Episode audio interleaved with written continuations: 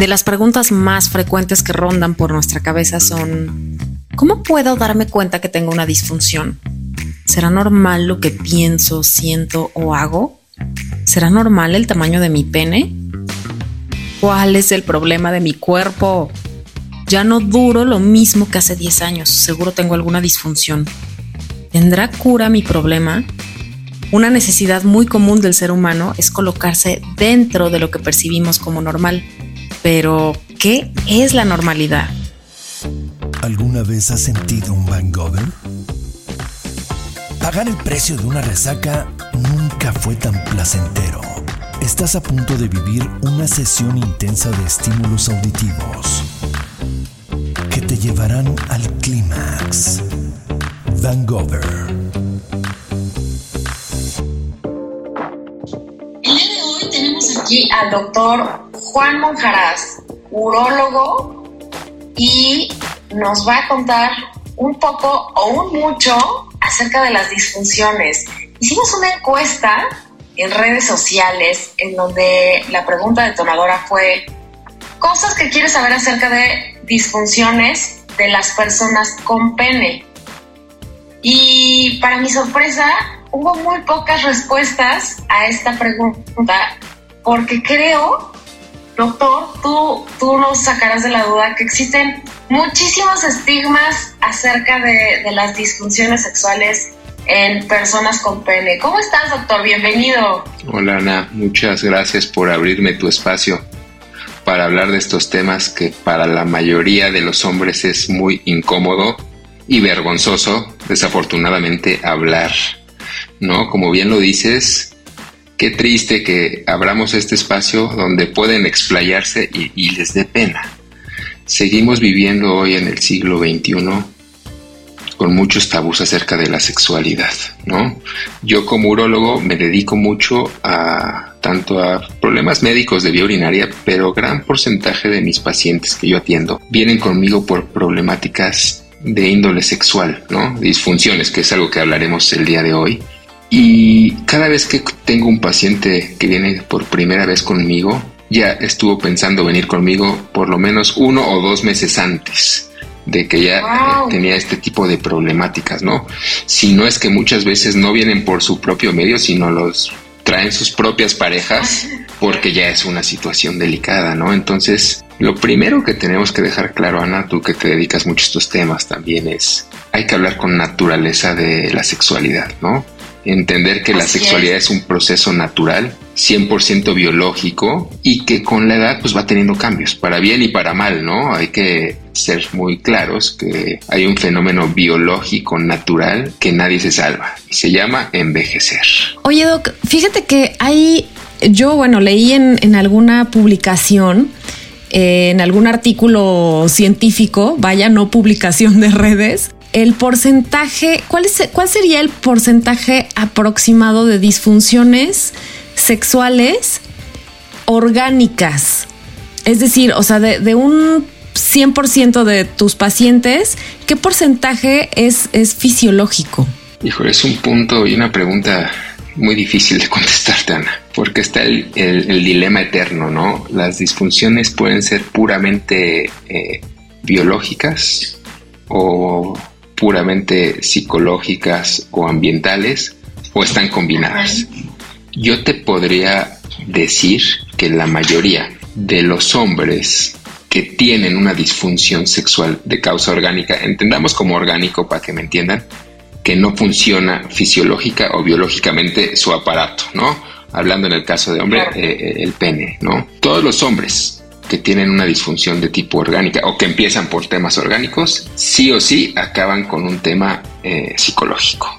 Las disfunciones pura, meramente orgánicas tienen mucho que ver con lo que te platicaba, que es el envejecimiento, ¿no? Y el cuidado, yo creo que también, ¿no? La alimentación. Muchas cosas, muchas cosas. A ver, más o menos, entre los 30 y 40 años de edad, el 10% de los hombres empiezan a experimentar cambios en su sexualidad hablando por ejemplo el tema de disfunción eréctil, que es algo que le preocupa muchísimo a los varones.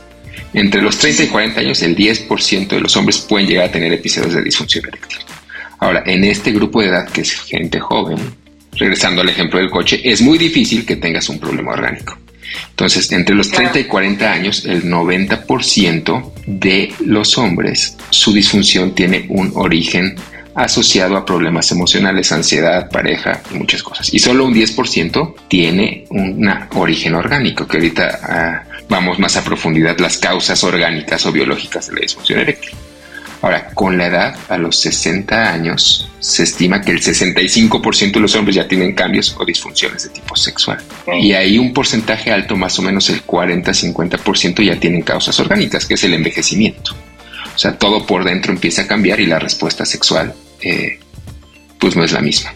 A los 80 años, el 90% de los hombres ya tienen problemas de disfunción sexual, pura y meramente asociado, pues, al envejecimiento, a mayor edad es más probable que la disfunción se presente por un tema orgánico. En los pacientes jóvenes que abundan es sorprendente la cantidad de hombres jóvenes que vienen a mi consultorio pensando que tienen una disfunción.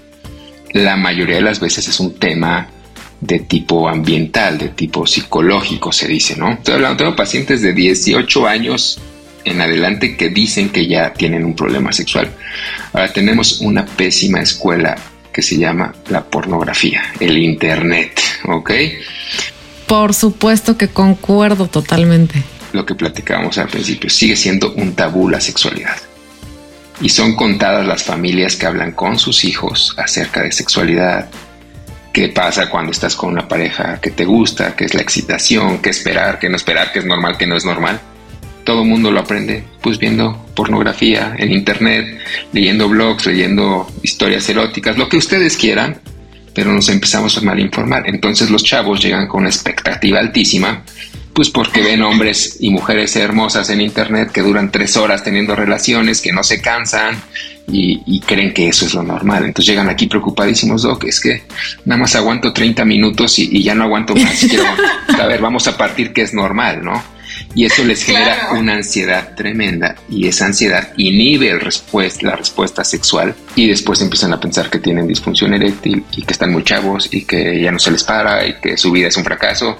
Y también vivimos en una sociedad que centramos la sexualidad en la penetración, en la erección. Y si no soy funcional, soy poco hombre, no sirvo para nada. Y se empiezan a cohibir. Y es un círculo bien complejo. Entonces las disfunciones sexuales se tienen que abordar desde un tema este, multidisciplinario personas que se dedican como tú al tema psicológico, emocional, de emociones, bloqueos, el tema orgánico. Entonces ese, es un tema bastante complejo que podemos hablar de muchas cosas. Sí, sí, sí, tiene muchísimo, como bien decías, tiene muchísimas aristas y, totalmente, a ver, esto, esta parte de la pornografía es, ay, la pornografía, a ver, es, es, eh, es cine, ¿no? Y como tal, pues hay muchísima ficción, ¿no? que eso es algo que muchas veces es lo que, como, como ya comentabas, ¿no? Lo que nos educa de inicio, o sea, el primer contacto, no quiero generalizar porque no sucede así, el primer contacto que tenemos con esta información es a través de la pornografía, ¿no? Y justo, justo a mí me, me sucede lo mismo, ¿no? De pronto recibo personas que eh, con esta idea de tengo, o sea, tengo que durar, duro muy poco. ¿Y cuánto es muy poco para ti? ¿no? Y entonces es cuando empezamos ya aquí a, checar estos, eh, pues estos parámetros que vamos construyendo. Doc, aquí hubo una persona que pregunta, tengo, eh, he perdido el apetito sexual. ¿Cómo puedo recuperarlo? Ay, aquí podríamos tomarnos todo el, todo el podcast, ajá. El apetito sexual, deseo sexual, líbido, eh, tiene muchas influencias. Hablando desde el punto de vista biológico, todo paciente que acude conmigo a revisión preocupado porque es que ya no me dan ganas, hay que hacer muchos estudios. Lo primero es hacer un buen interrogatorio. Ver, ¿Desde cuándo? ¿Qué edad tiene el paciente? vamos a poner un paciente ficticio. 25, 30 años, ¿no? Siento que ya no tengo ganas, doctor, estoy muy preocupado. ¿Por qué sientes que no tienes ganas? A ver, ¿qué es tener ganas para ti? Es que antes lo hacía diario y ahorita lo hago cada dos días. Entonces, hay que partir muchas veces de, educar a la juventud y a, y a la no tan juventud que es normal y que no es normal. Ahora, en la sexualidad tú y yo sabemos que no hay normalidades, o sea, todo es normal y cada quien es diferente. Siempre que hay disminución del tema del deseo sexual, tenemos que pensar, uno, en el tema ambiental. A ver, me voy a poner como ejemplo. Yo soy médico, a veces tengo jornadas larguísimas, puedo pasar dos días sin dormir y se va acumulando el cansancio. Tengo hijos, llego a mi casa, intento estar con mis hijos, calidad de tiempo con mi familia y pues la realidad es que al momento pues lo último que voy a pensar es en tener relaciones. ¿Por qué? Porque estoy cansado, estoy estresado, muchas cosas, ¿no? Entonces hay que ver primero el tema mental, a ver a qué te dedicas, cuántas horas duermes, haces o no haces ejercicio, cuál es tu relación actual de pareja, tienes pareja, no tienes pareja. Imaginémonos el mundo ideal, estoy recién casado, muy enamorado, este, y no tengo ganas. Ah, bueno, pues no, me, no estoy estresado por el trabajo, tengo una vida relativamente tranquila. Ah, pues entonces ahí ya hay que buscar a ver desde cuándo lo tienes. ¿Es algo reciente o es algo que ya tiene mucho tiempo? No, pues desde que empecé mi sexualidad, ah, pues vamos a revisar. Y, oh, sorpresa, de repente lo reviso. Pues fíjate que no se te has dado cuenta, pero tus testículos están muy chiquitos. ¿Qué pasó ahí? Así han estado siempre.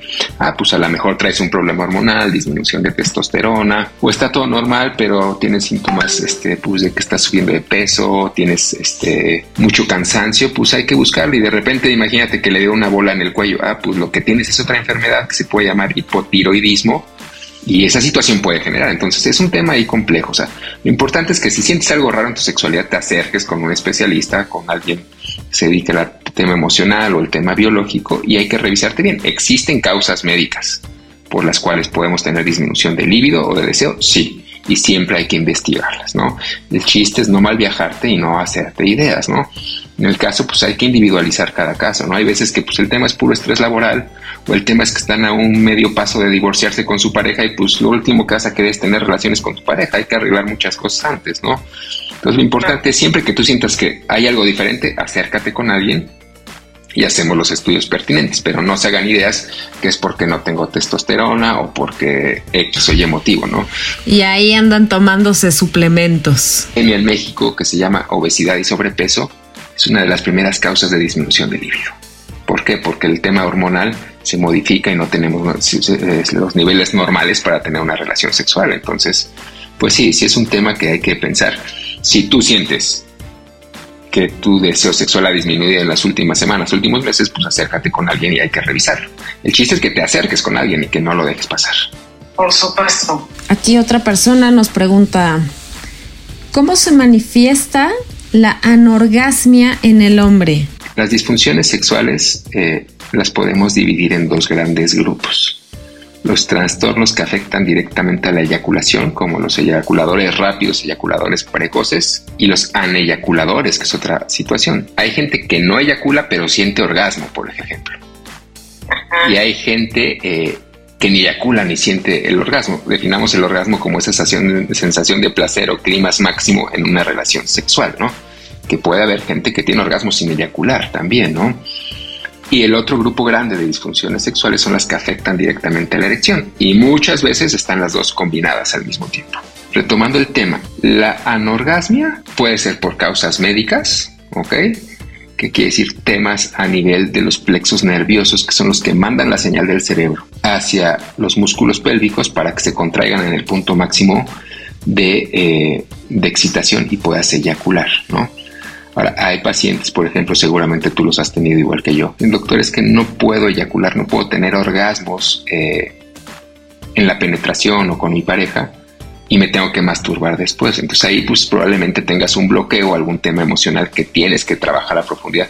¿Qué es lo que te llevó a esa situación? Porque biológicamente sí puedes eyacular, sí puedes tener orgasmos, pero por algún motivo no los estás logrando con la penetración y te tienes que masturbar y a veces son problemas de pareja y no te gusto y no te doy placer y por qué te tienes que masturbar o por qué lo tienes que hacer manualmente.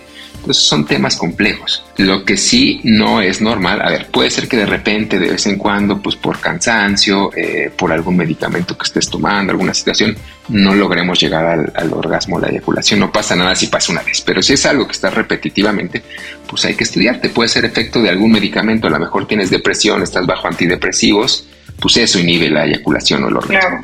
A lo mejor tienes problemas de próstata y eso está evitando que puedas eyacular, ¿no? O sea, son muchas cosas que, que hay que checar. Lo que no es normal es si siempre estás con mucha dificultad para llegar a la eyaculación, o al orgasmo, pues acércate con alguien. Causas pueden ser cientos, entonces hay que, hay que investigar. O sea, el mensaje de esto que estamos platicando hoy es que sepan que no es normal no tener una erección, no es normal no eyacular en el tiempo que a ti te gustaría controlarlo, no es normal no poder eyacular, hay muchas causas infinitas. Hay libros de sexualidad de miles de páginas que estudiamos nada más eso. Entonces, lo importante es que si estás batallando eso, no tengas pena y acércate con algún especialista, ¿no? Por supuesto, acortar esta, esta brecha de los dos meses, ¿no? A ver, porque seguro fueron dos meses que pensaron en, acudir con un especialista, y pero a lo mejor hay dos meses más en donde empezaron a darse cuenta de este problema, ¿sabes? O sea, esto debió haber tenido ya como, como una historia, ¿no? Un poquito más, más larga probablemente. Tengo una discapacidad motriz y eyaculación precoz. ¿Tendrá alguna conexión? Yo creo que tiene un poco que ver con, con, lo que nos has estado contando. O sea, creo que tendría que ver en dónde, o sea, cuál es la discapacidad. O sea, cuando tú estás con una persona que te excita, que es tu pareja, siempre les digo a mis pacientes, imagínense que tienes un común, para entenderlo muy fácil, no es así de fácil, pero se los voy a simplificar. Se prende un switch de la luz en el cerebro, ¿ok? Donde dice, es momento de reproducirme. Entonces, va a mandar el cerebro una señal a través de la columna vertebral. La columna vertebral es este, es este hueso que sostiene todo el cuerpo y por adentro de la columna que le conocen como médula, van todas las señales nerviosas y a nivel de la pelvis salen los nervios que van hacia los genitales, que son los que le van a decir al pene, ¿sabes qué? Ahorita te vas a reproducir, vamos a empezar a aumentar la secreción de óxido nítrico, vamos a hacer que tus vasos sanguíneos se abran, vamos a recibir más sangre y el pene va a empezar a crecer y es lo que conocemos como una erección. Esto normalmente, por ejemplo, una persona sana desde que te excitas a que ya tienes una erección lo suficientemente rígida para poder tener una relación, en promedio pasan 30 segundos. ¿Ok? Entonces, un, número que tienen que saber. Si me estoy tardando 3, 4 minutos en llegar a una erección suficiente para poder penetrar, usa la mejor y hay algún problema. Causas miles, ¿ok? Pero puede haber un problema. Ya está preparado el pene, ya vas a penetrar. Empezamos a penetrar y es lo que le conocemos como tiempo de latencia eyaculatoria vaginal. Para hablar un poco de, por ejemplo, la eyaculación precoz, ¿cuánto es lo normal de una relación sexual? A ver, otra vez, no hay normales, pero la literatura médica nos dice que una relación sexual en promedio dura 5 minutos. Tiempo de latencia vaginal, de que penetras a que eyaculas. Entre 3 y 7 es normal, promedio 5. 4 se puede considerar normal, 3 se puede considerar normal. Muchos chavos vienen conmigo, lo que es que ya duró 15 minutos y antes duraba 20, pues considérate ganador, ¿no? Porque estás más allá del rango, ¿no? Entonces, esa situación es importante conocerla. Ahora, el tema de la eyaculación precoz es difícil de, de definir. Yo creo que la mejor definición es que eyacules antes de lo que a ti te desearía, a ti y a tu pareja les gustaría, ¿no? Que no estamos controlando eso, pero también ser realistas. No es normal y también se considera patológico no poder eyacular antes de los 20 minutos, ¿no? Entonces sí, o sea, suena de chiste, pero sí hay mucha gente que viene muy preocupada porque ya no dura lo que dura, pero están durando 18, 20, 25 minutos y eres un campeón. No te preocupes, ¿no? Entonces eh, hay que ser muy conscientes de la realidad. Regresando un poco al tema de la eyaculación, estamos en la penetración, llega un punto máximo que este tiempo se llama como tiempo de meseta en la sexualidad y después viene el tiempo de eyaculación y viene un punto máximo de excitación que regresa otra vez después de estar estimulando en el pene una señal a la columna, y en la columna se activa otro switch que va a mandar la eyaculación. Se contraen los músculos pélvicos y eyaculamos. Entonces, en, este hipotético caso de un paciente con una disfunción motriz, pues hay que ver qué tipo de disfunción tiene. Si naciste con un problema a nivel de la columna, este, que no se te fusionó, pues es probable que pues estés batallando por temas biológicos en el tema de la eyaculación, ¿no? Si es eso normalmente se presenta en casos de gente que nace con estos problemas o algún accidente pues que tuviera una lesión medular, accidente de tránsito, lo que tú quieras, y pues ya no pueden eyacular. Eso casi siempre se asocia a, a eyaculación, es una de las causas de no poder eyacular. ¿Ok? Entonces, pues ahí hay que individualizar cada caso otra vez, ¿no? Hablando un poco de la eyaculación precoz, eh, pues es un poco lo contrario, que también es un tema muy tabú, ¿no? Y es la causa número uno de disfunción sexual en los jóvenes por la cual me vienen a ver, ¿no? La eyaculación precoz sí o sí eh, la eyaculación precoz está asociada a un problema de ansiedad. Sí. 100%. O sea, la eyaculación precoz siempre les digo a mis pacientes, yo te puedo apoyar con antibióticos, con, perdón, con, con medicamentos, normalmente son medicamentos antidepresivos que te van a ayudar a, regular temas de neurotransmisores, pero si no nos apoyamos con un experto en el área de la salud mental, eh, sexólogo, psicólogo, nos vamos a quedar cortos, ¿no? Entonces, regresando al tema, pues igualmente hay que valorar. Lo importante es que si tú estás reconociendo que tu eyaculación es más rápida de lo que te gustaría, pues acude con, con alguien que sepa de estos temas y hay miles de tratamientos y ejercicios con los cuales podemos salir adelante en este tipo de disfunciones. Por supuesto, y que, y que como bien dices, ¿no? Es, es un trabajo en equipo ¿no? Tanto de, ustedes especialistas urólogos como de la parte psicológica, que sí es bien importante, o sea, es este trabajo así, ¿no? En equipo. Porque vaya que es un ciclo eh, que puede ser el puede durar el tiempo que, que, uno elija, ¿no? O sea, con este ciclo de ansiedad y de eyaculación precoz, ¿no?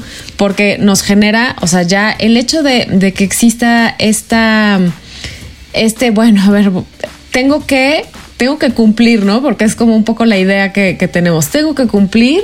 Entonces ya viene la hora de tener relaciones y entonces, ¿qué sigue? Bota, ya sé que probablemente voy a tener problemas porque eyacularé en dos minutos, en un minuto, y entonces empieza esta ansiedad, ¿no? Empezamos a generar esta, y vaya que la ansiedad, wow, cuántas cosas nos, cuántos, cuántos de, los sistemas de nuestro cuerpo nos desajusta y que pues obviamente pues no, no va a terminar sin funcionar la erección, ¿no? La eyaculación o lo que sea que tengamos que hacer que funcione, vamos a, evitar con la ansiedad que esto suceda. Van Gogh, el orgasmo auditivo que te dará la mejor de las resacas. ¿En qué consiste eh, la disfunción eréctil? Vamos a hablar de disfunción eréctil, es un gran tema que todos los hombres tenemos que saber, ¿no? Porque nos puede pasar en cualquier momento. La disfunción eréctil, una definición que a mí me gusta es la persistencia de no poder mantener una erección lo suficientemente rígida para tener el acto sexual. Nos puede pasar una vez, a todos, no pasa nada. Un ejemplo, estamos este, con una pareja, pues que llevas mucho tiempo idealizando, que te encanta, que, que estás enamorado, perdidamente enamorado, y estás idealizado que todo tiene que salir perfecto esa primera vez, ¿no? Y eso genera mucha ansiedad. Claro, aquí también tiene un papel protagónico la ansiedad. Pues tu princesa de Disney que habías conocido, que toda la vida la habías soñado, el día que ibas a consumar tu sueño, no funciona. Y a partir de ahí tú ya te empiezas a hacer una cantidad de ideas que no son ciertas, ¿no? Casi siempre eso es por pura y meramente emoción y ansiedad. Y vienen conmigo y me dicen, doctor, vengo porque tengo disfunción eréctil. A ver, platícame. ¿Desde cuándo? ¿Cómo pasó? No solo me ha pasado una vez, pero fue así estaba con esta mujer y me encantaba y bla, bla, bla, bla, bla. Entonces ahí pues no es como tal una disfunción eréctil, por eso es muy importante entender. La disfunción eréctil debe ser algo recurrente, ¿no? La literatura dice que por lo menos tres meses que has tenido dificultades para lograr mantener una erección de calidad, ¿no? Entonces, eh, cuando... Pero aquí podría, perdóname que te interrumpa, pero aquí podría crearse también como este condicionamiento, ¿no? O sea, a partir de, este momento generas este, esta, este pensamiento, chin, no funcionó y era la princesa y entonces empieza uno a autoatacarse, ¿no? ¿Cómo es posible? No, no funcionó, ya no va a volver a funcionar nunca más, no sirvo para esto, soy una decepción, y empezamos a, tener esta, esta autoexigencia que nos ponemos, ¿no?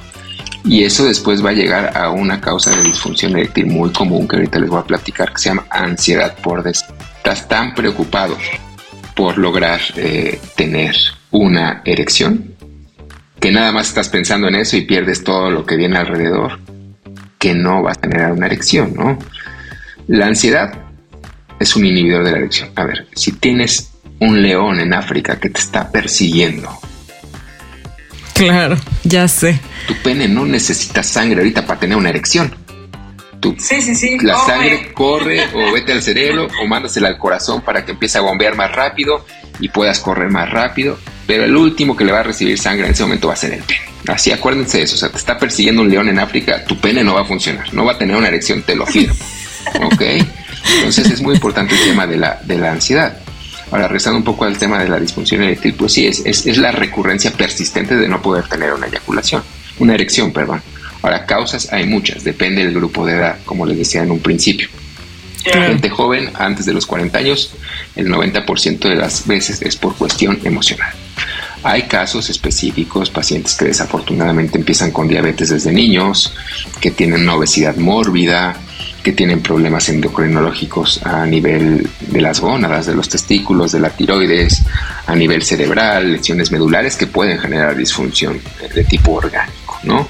Y eso a la vez se va a acompañar de disfunción emocional, ¿no? Ahora, todo paciente, dependiendo del grupo de edad, pues, a ver, nuestra obligación como médicos y expertos en el tema orgánico, pues tenemos que descartar todas las causas. No es que lleguen a mi consultorio y a todos les voy a decir, no, eres un ansioso, no, no, no, tampoco funciona así. O sea, mi obligación es ver que sí esté bien, ¿no? Porque puede haber muchas causas, desde malformaciones anatómicas en el pene, que por X o Y motivo tengamos una cosa que se llama fuga venosa y no estamos reteniendo la sangre en la erección.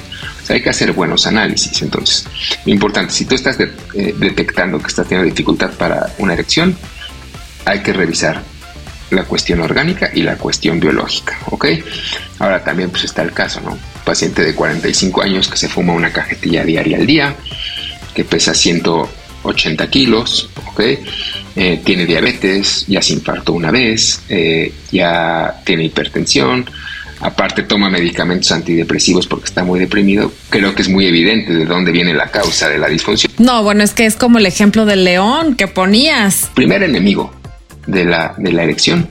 Uno, hablando del punto de vista orgánico, los pacientes que fuman. Se estima que el 60% de los pacientes que fuman y a mayor dosis de tabaco, más probable vas a tener disfunción. Pero si estás fumando desde que eres joven, pues es muy probablemente que vayas a sufrir disfunción sexual a una edad muy temprana.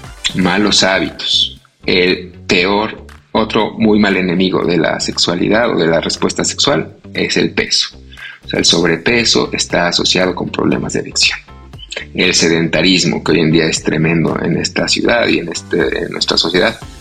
Los chavos ya no hacen ejercicio, olvídate de alguien de 40 o 50 años. Si quieres mejorar tu sexualidad, la receta más noble y más efectiva es haz ejercicio, come bien y duerme bien. Si haces eso te aseguro que te va a ir muy bien en la sexualidad. Y la gente no está respetando ni sus horas de sueño, ni lo que está comiendo, ni lo que se está alimentando. Entendamos que la comida es nuestra gasolina. ¿No? Puedes tener una gasolina premium si te cuidas mucho y comes bien, ¿no? O puedes tener una gasolina chatarra que, pues, a final de cuentas no nos va a servir, ¿no? Pacientes diabéticos. México es uno de los países con más diabetes a nivel mundial. La diabetes es un gran enemigo de la erección. ¿Por qué? Porque daña los vasos sanguíneos que están en el pene dañan los nervios, hay neuropatías y se estima que hasta el 75% de los diabetes, diabéticos van a presentar en algún momento de su enfermedad problemas de erección. Y otra causa muy común son los problemas cardiovasculares, problemas de presión alta. ¿ok? De 10 pacientes que vienen a mi consultorio de arriba de los 50 años que están empezando con dificultad para erección, a cinco los diagnostico con problemas de hipertensión y no lo sabía. La hipertensión es una enfermedad silenciosa y uno de los primeros síntomas que da es la disfunción eréctil. ¿Por qué? Porque la presión alta... Altísimo. La presión alta es, el corazón está bombeando mucha presión y los daños, los vasos sanguíneos que primero se empiezan a dañar son los vasos más chiquitos, más delgaditos y esos es donde están, normalmente en el pene y en las arterias coronarias, que son las del corazón. Por eso hay mucha gente que se infarta a una edad joven y ni sabía que tenía hipertensión. Entonces, yo lo primero que hago a todo paciente arriba de 45 años que viene a mi consultorio, les tomo la presión y la mitad tiene presión alta y no estaban ni enterados. Entonces, wow, qué impresión. Oye, imagínate, aparte, qué impresión, les tomas la presión, ya llegan con presión alta, bueno, así un susto y Entonces es muy importante. Y el susto va a ser para los dos. O sea, si estás teniendo problemas de, sexualidad, de erección, puede ser la bandera inicial de otras múltiples enfermedades, ¿no? Entonces no hacerlo menos. O sea, si tú estás viendo que persistentemente tienes temas y dificultad para lograr una erección, ah, sí, ve a checarte, ¿no? Porque puede ser pues que tengas problemas de colesterol alto, problemas de triglicéridos altos, que se llaman dislipidemias que tapan los vasos sanguíneos si no lo sabes, problemas de hipertensión y que no tengas una erección es el preámbulo de que te puedas infartar en un tiempo muy corto, ¿no? Entonces, pues no está de más venir a revisión y hacer un buen, un buen chequeo, ¿no? Y aquí pues ya muchas veces pues descartamos otro tipo de situaciones emocionales, orgánicas y demás, pero es muy importante que se lleven como concepto que si eres un hombre mayor de 50 años y tienes dificultades para tener erecciones y no te conoces ni diabético, este, ni hipertenso, no tienes ninguna enfermedad, es probable que sea la señal de que está pasando algo más grave en tu cuerpo. Es una señal del cuerpo. Pues, ¿qué dice el cuerpo? Este hombre ya no se puede reproducir, este hombre ya no, ya no está capacitado para esto y es el cuerpo diciéndote, pues ya no va a haber erección. ¿De acuerdo? Entonces, no, no hay que tomar a la ligera las disfunciones sexuales. Desde el punto de vista de salud física, y desde el punto de vista de salud emocional, que es una área de la salud que está muy eh, poco valorada, ¿no? Entonces hay que cuidar salud mental, salud emocional, salud física, entonces pues siempre vénganse y, les prometo que los que nos dedicamos a la sexualidad no los vamos a juzgar porque mucha gente cree que los vamos a juzgar. Lo que se dicen las cuatro paredes de mi consultorio, nadie se va a enterar. Hay un blindaje de secretos en mi consultorio, ¿de acuerdo? Porque ese es otro tema frecuente, ¿no? A veces pasa Doc, me da muchísima pena, pero a ver, le voy a contar. Otro paciente hipotético, ¿ok? Tengo muchísimos problemas de, eh, de erección con mi, con mi esposa desde hace 3, 4 años. Pero fíjese qué curioso que con mi secretaria o mi novia no me pasa. ¿Qué cree que esté pasando? ¿Me puede ayudar?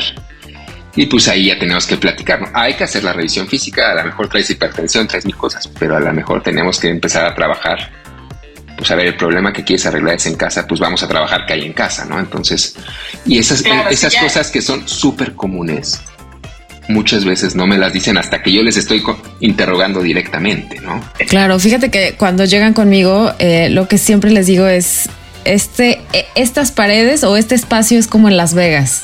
Lo que pasa aquí, lo que se dice aquí, aquí se queda. Y justo creo, eh, no me dejarás mentir, que en muchas ocasiones la gente, o sea, quienes nos dedicamos a esto, las, las demás personas tienen esta percepción de que cogemos diario y que somos así como dioses en la cama y ya sabes, y la verdad es que luego pues tampoco tenemos como tanto tiempo, ¿no? ¿Cuáles serían, doctor, tus eh, las, las cinco recomendaciones para prevenir o para darnos cuenta de que hay una disfunción. A lo mejor sí como, o sea, yo como portador de, esta disfunción, pero también a lo mejor las personas que, que, viven esta sexualidad alrededor de esta persona, ¿no? Puede ser una o pueden ser muchas. ¿De qué forma podemos darnos cuenta que tenemos una disfunción y de qué forma podemos evitar llegar a esto, ¿no? Como cinco tips les voy a dar eh, esta vez para que se los lleven a su casa y, y los mediten con la almohada o en el tráfico donde nos estén escuchando. No es normal no disfrutar la sexualidad. La sexualidad es algo que hay que disfrutarlo. Si no lo estás disfrutando, en este caso, ¿por qué?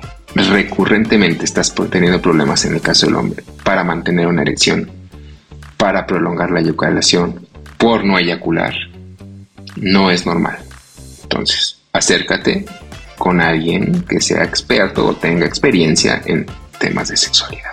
No es normal, independientemente de la edad que tengas, batallar para tener relaciones eh, sexuales. Entonces, Consejo número uno es, cuida tu maquinaria, cuida tu cuerpo. Si no cuidas tu cuerpo, pues tu cuerpo va a decir, este compadre biológicamente no se puede reproducir. No está ya apto para reproducirse y sus genes, su genética está chafeando porque estás comiendo mal, porque no estás descansado. Y el cuerpo es inteligente, o sea, biológicamente la sexualidad está hecha para la reproducción. Somos seres inteligentes y le hemos sacado el provecho y nos divertimos. Toda la sexualidad está hecha para la reproducción. Si tú no te alimentas bien, es más probable que tengas problemas genéticos que puedas heredar. ¿Ok? Si tú no estás teniendo el ejercicio que tienes, te puedes morir en la relación sexual porque tienes problemas de hipertensión, no sabes si te me infartas a la mitad y mueres como ya sabes quién. Y entonces es tu cuerpo avisándote, ¿no? Entonces cuida tus hábitos, el ejercicio, la alimentación y el sueño básico, ¿ok? Otro consejo que les quiero dar al día de hoy, si tú crees o piensas que tienes una disfunción sexual, eh, no te metas a internet a investigar cosas. Ay, es lo peor que podemos hacer, gente. No eh, todo lo que dice en internet es real. Tampoco es falso, hay que hay muchos buenos lugares para informarnos, pero mejor acércate con alguien como Ana, como yo, con quien más confianza le tengas y platícalo, ¿ok? Y un consejo para mis pacientes jóvenes. La pornografía no es real, ¿ok? A Brad Pitt lo contratan porque es muy guapo. ¿Ok? es ficción. A George Clooney lo contratan porque es muy galán. En la pornografía contratan actores con un físico impresionante que duran ocho horas, tienen unos tamaños impresionantemente poco reales, ¿ok? Que es otro tema que ya está claro. por ahí. Entonces, la pornografía no es real. Si tienes dudas de sexualidad, acércate conmigo y te prometo que yo te las voy a responder todas. Y, que también, Doc, aquí haciendo una nota al margen, que en cuanto al tiempo, o sea, que también hay estos trucos, ¿no? Que también tienen trucos y también, a ver, hay tomas, ¿no? Toma uno, toma dos, o sea, a ver. Cinco minutos se tardaron seis horas en grabar, entonces, ok, es otro consejo. Sí, sí, sí. Y como último consejo para que se lleven todos, existimos eh, profesionistas que nos dedicamos al tema de la sexualidad. Hay que educarnos todos, que es, algún, es, un, es un acto totalmente natural. Entonces, acércate conmigo, con Ana, con quien tú quieras, para, para aclarar todas tus dudas. Y si tú estás sufriendo porque no estás funcionando como quieres, es una disfunción en tu sexualidad desde el punto de vista mental, orgánico, del que tú quieras, hay que tratarlo. Excelente. Oigan, acérquense, de verdad, chequen por favor sus redes sociales, las redes sociales del doctor Juan Monjaraz. De verdad, hay, hay cuestiones que podemos solucionar eh, de manera menos compleja en un tiempo de verdad considerable. No esperen tanto tiempo. Doctor, por favor, compártenos tus redes sociales. ¿En dónde te encontramos? Por favor. Fácil encontrarme. Me pueden encontrar en Instagram, en TikTok o hasta en su sopa me van a encontrar. Nada más pongan tu urólogo en México y van a encontrar mis redes, Instagram, TikTok. Pueden encontrar mi página web que es doctorjuanmujaras.com. Hay muchos temas de sexualidad fundamentados con ciencia por si quieren leerlos. Me pueden encontrar eh, en Facebook como doctor Juan Mujaras. Si les da pena preguntarme algo, mándenmelo en mensaje directo y yo se los voy a contestar. O cualquiera de los que están conmigo, que trabajan conmigo, de mi equipo, tienen, eh, están capacitados para poder contestar cualquier mensaje. Muchas veces, como decía Ana, no los dejen en los comentarios, es normal que los dé pena, pero manden mensaje directo y con mucho cariño y con mucha confianza les puedo contestar todas sus dudas. Y nada, búsquenme como Juan Monjaras, Monja R-A-S, es un apellido poco común, me van a encontrar. Y todo lo que lean en mis redes, todo lo que lean en mi página de internet es contenido con sustento científico para que tengan confianza. Y si aparte o después de leer eso eh, tienen alguna duda, pues con mucho gusto me pueden contactar. Muchísimas gracias, les mandamos muchos besos y nos vemos la próxima semana. El orgasmo auditivo que te dará la mejor de las resacas.